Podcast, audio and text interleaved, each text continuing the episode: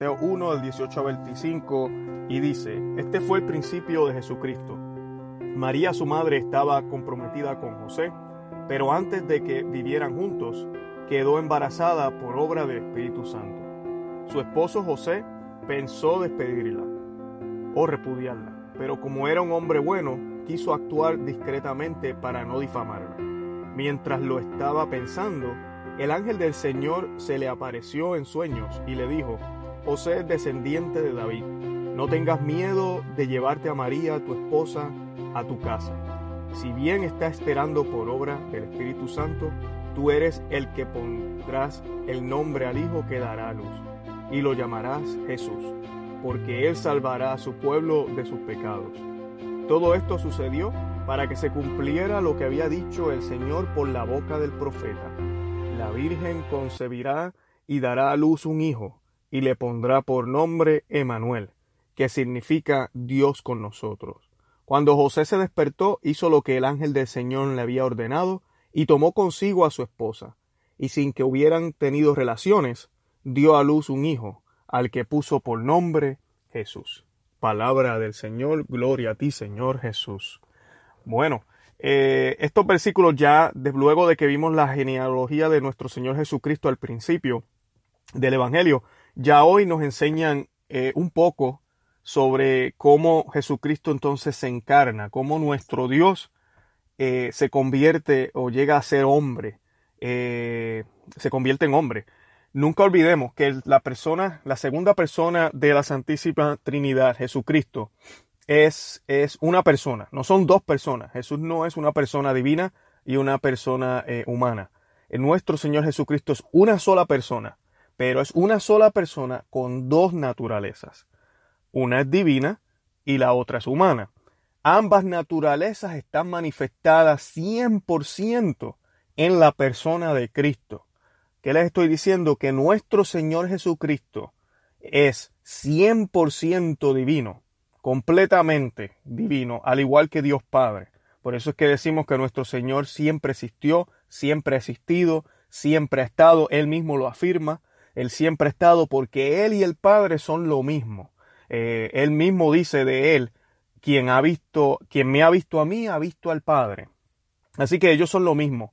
Eh, humanamente, también nuestro Señor Jesucristo fue 100% humano, completamente humano. Así que Él podía sentir dolor, Él podía, eh, le daba hambre, tenía que dormir, le daba frío, eh, todas estas cosas, todo lo que sentimos como seres humanos. Eh, y también por eso Satanás lo tienta, eh, podía ser tentado. Obviamente, nuestro Señor Jesucristo es el ejemplo perfecto para nosotros, porque aunque nosotros no somos divinos y no tenemos una naturaleza divina, sí tenemos y somos templo del Espíritu Santo y tenemos esa presencia divina en nosotros.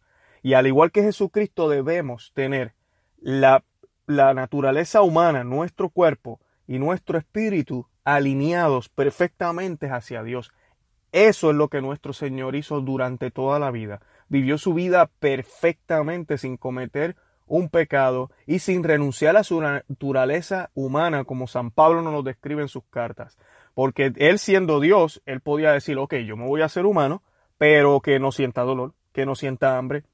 Y él renunció, como nos dice San Pablo, hacer rey, hacer, hacer muchas cosas tal vez sobrenaturales para vivir 100% humana, una vida humana con nosotros, eh, para darnos el ejemplo, para poder comprar, para poder pagar ese precio que no podía ser pagado con ninguna de las buenas obras que nosotros hagamos, ni una vida entera de todos los seres humanos que han vivido, todas las vidas juntas bastarían para poder arreglar el daño grave que ha hecho el pecado a la naturaleza. Y el mismo Dios tuvo que intervenir, hacerse víctima por nosotros y así darnos la oportunidad a nosotros de poder salvarnos gracias a la cruz y a la resurrección. Ahora lo toca a ti y a mí escuchar el mensaje de nuestro Señor y seguirle. Y aquí con el ejemplo de San José, aquí vemos muchas cositas, así que voy a comenzar poco a poco eh, para poder aprender un poco de este texto.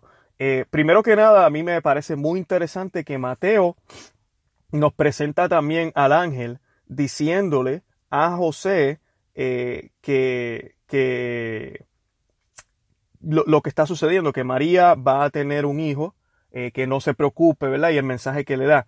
Pero Mateo no nos presenta al ángel Gabriel dándole el mensaje a María, sino que nos presentan al ángel dándole el mensaje a José. ¿Ok? Eso es lo primero, que a veces pensamos que todos los evangelistas lo ponen de la misma manera. Pues San Mateo no nos presenta al ángel visitando a la Santísima Virgen. Y nos dice que fue en sueños. A José se le presenta en sueños. y dice que, que María, aquí nos dice también que antes de que vivieran juntos, María quedó embarazada por obra del Espíritu Santo. Sabemos, ¿verdad? Conocemos el Evangelio de San Lucas cuando eh, el ángel le describe a María, cuando ella le pregunta, pero ¿cómo va a ser esto? ¿Cómo va a ser posible? Y, el, y San Lucas nos dice que el ángel le dijo a María, el Espíritu Santo te cubrirá con su sombra. Pero Mateo no nos menciona eso. Mateo aparentemente no sabe esa parte, eh, no conoce esa parte. Es por esto que muchos de los teólogos nos han dicho y creen que San Lucas llegó a entrevistar a la Santísima Virgen para poder escribir su Evangelio. Eh, y es por eso que San Lucas es el más que nos provee detalles sobre sobre ese pedazo de la vida de la Santísima Virgen. Y vemos que nuestro Señor, eh, vemos que San José, disculpen, eh, nos, uh, ¿verdad? Está, está completamente preocupado con la situación.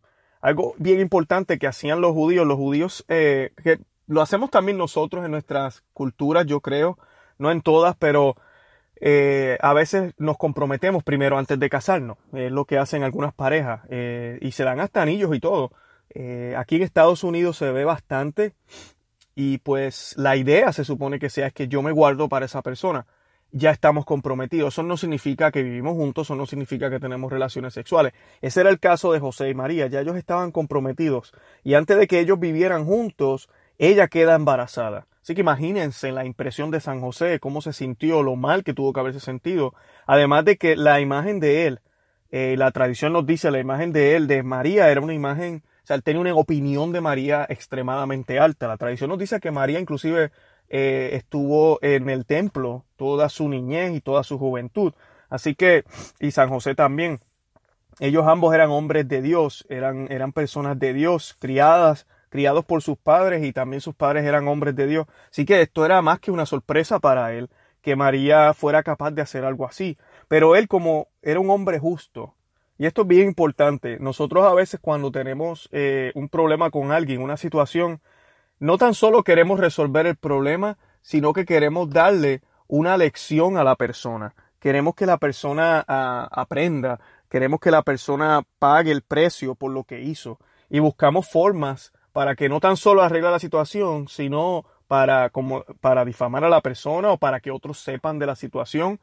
Y, ahí hay un problema. Esa no debería ser nuestra intención cuando tenemos situaciones de este tipo. Y San José nos dice la escritura que él quiso actuar discretamente para no difamarla. Eh, y eso, eso dice mucho de la persona de José. Como sabemos, San José no, no nos dice mucho la escritura, eh, pero viendo aquí la forma en que él actúa y en la manera en que San Mateo lo presenta, se ve que era una persona prudente y una persona justa. Eh, inclusive la palabra de Dios nos dice así, que él era un hombre justo. Eh, mientras lo estaba pensando, y esto es bien importante, mientras lo estaba pensando, ¿cuántas veces tú y yo le dedicamos un minuto en oración a meditar y a pensar X o Y situación que tengamos. ¿Cuántas veces, en vez de reaccionar inmediatamente, tomamos un minuto y pensamos, ¿qué tengo que hacer? Señor, y encomendarnos a Dios, Señor, guíame. Señor, dame, dame aliento, dame las ideas que necesito, ayúdame a discernir cómo voy a moverme de ahora en adelante con esta situación. Y eso es exactamente lo que estaba haciendo San José. Y esta situación es extremadamente difícil porque, amén, la barriga de María no se puede esconder. ¿Dónde? ¿Qué vas a hacer? Todo el mundo se va a dar cuenta como quiera. Así que todos estos pensamientos que él tenía en mente, él decía, bueno, pues yo puedo decir que es mío, tal vez. Pensaba yo, ¿verdad? Pienso yo acá, tal vez él podía decir, pues, pues yo digo que es mío, yo, yo digo que, que no sé. Eh, y, él seguía, ¿verdad? Tratando de ver qué iba a hacer, pero lo puso en oración. Y dice la escritura que se le aparece el ángel del Señor. Eh, y el ángel del Señor le dice en sueño, José, descendiente de David, no tengas miedo de llevarte a María, tu esposa. Y esta parte es muy importante. No sabemos si José pensó esto exactamente, pero el ángel no tan solo llama a José por su nombre, sino que lo llama también por su relación con el rey David. Y le dice José, descendiente de David. Y sabemos también que San Mateo desde el principio del Evangelio nos quiere presentar que Jesucristo es el Mesías. Ese es el propósito del Evangelio de San Mateo. El Evangelio de San Mateo fue escrito por un judío, San Mateo, que fue un discípulo de uno de los doce, para los judíos. Este libro no fue escrito para los gentiles, los que vivían fuera de, de, de, Jerusalén o que no eran judíos. Y, y cuando él, él, él, le llama descendiente de David, muchos teólogos nos comentan de que el ángel quería recordarle a José que por su, por a través de su linaje es que tenía que venir el Hijo de Dios, el Mesías esperado. Y él le dice, no tengas miedo de llevarte a María, tu esposa, a tu casa. ¿okay? Si bien está esperando, está esperando por obra del Espíritu Santo. Tú eres el que pondrás el nombre al Hijo que dará a luz. Y lo llamarás Jesús, porque Él salvará a su pueblo de sus pecados. Y esto sí que es extremadamente importante. Aquí hay varias cositas, varias cosas que quiero eh, rescatar. Primero, eh, nuestro eh, José, ¿verdad? el ángel directamente le dice, que no tenga miedo. Y eso es importante. El miedo no es de Dios. Eh, y ya él, al saber la noticia, como quiera, a quién le quitan el miedo, como tú le explicas a todo el mundo, ¿verdad? Lo que, lo que está pasando. Eh, además de esto, el ángel le dice que él va a ser el que le va a poner el nombre, José. Pero es Dios quien le dice qué nombre va a utilizar. Y esta parte es bien importante. Ahorita vamos a estar hablando de los ángeles custodios. Eh, pero es bien importante de que entendamos que cuando usted le coloca un nombre, usted nombra a alguien, le pone el nombre a algo, es porque usted tiene autoridad sobre eso. Eh, como a las mascotas, eh, usted le pone nombre a sus hijos porque son suyos. Asimismo, Dios hace con grandes personas como Juan el Bautista, eh, Jesucristo. Es él, él es Dios quien le dice a ellos, hey, le vas a poner tal nombre. Este es el nombre que le vas a poner. ¿Por qué nuestro Dios hace eso? Para que no nos olvidemos de la autoridad que Él tiene sobre ese individuo y de la misión especial que esa persona tiene.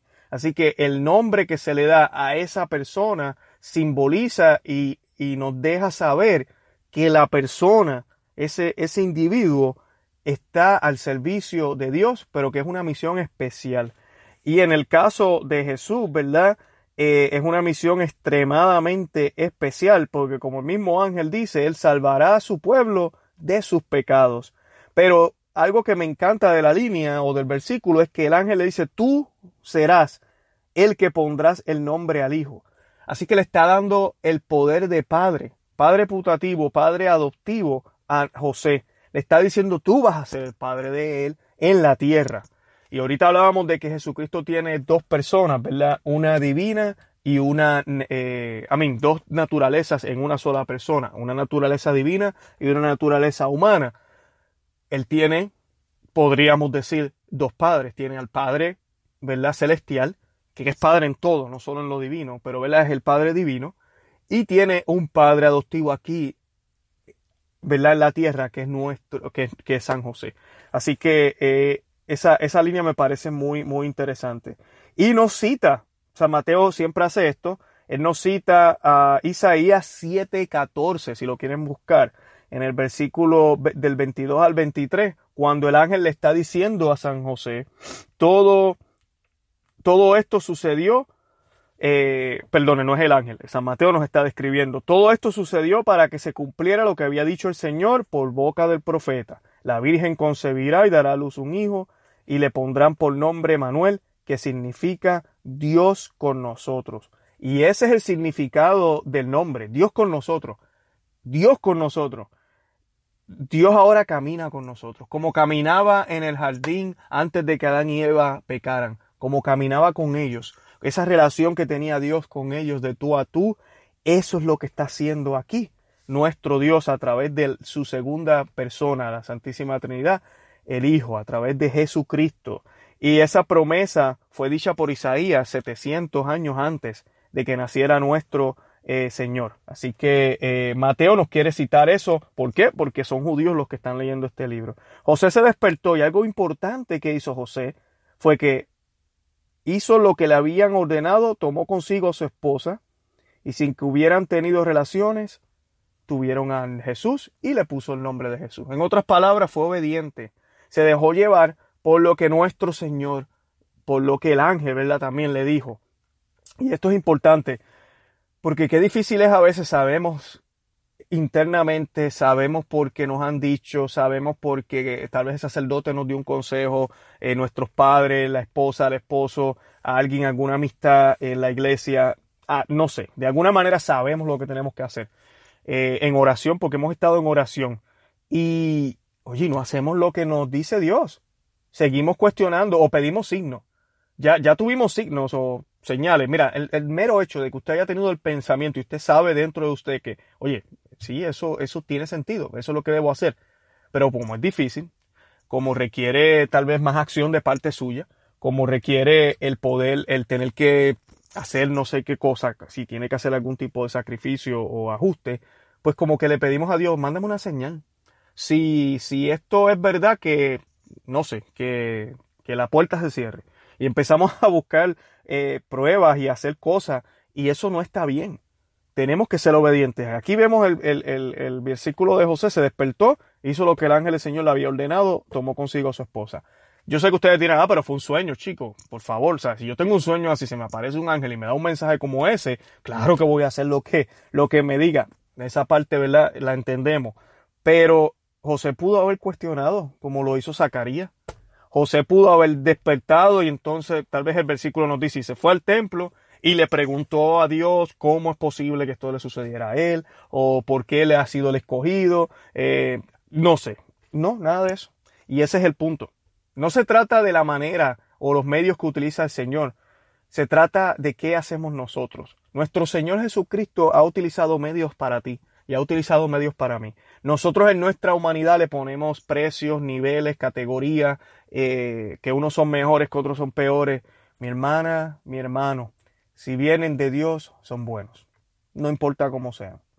El mensaje viene en carta, el mensaje llegó en email, el mensaje llegó a través de una persona, el mensaje llegó a través de una servilleta. No importa. Es de Dios y es bueno porque es de parte de Dios, de tu Padre que está en el cielo, que te ama y te quiere.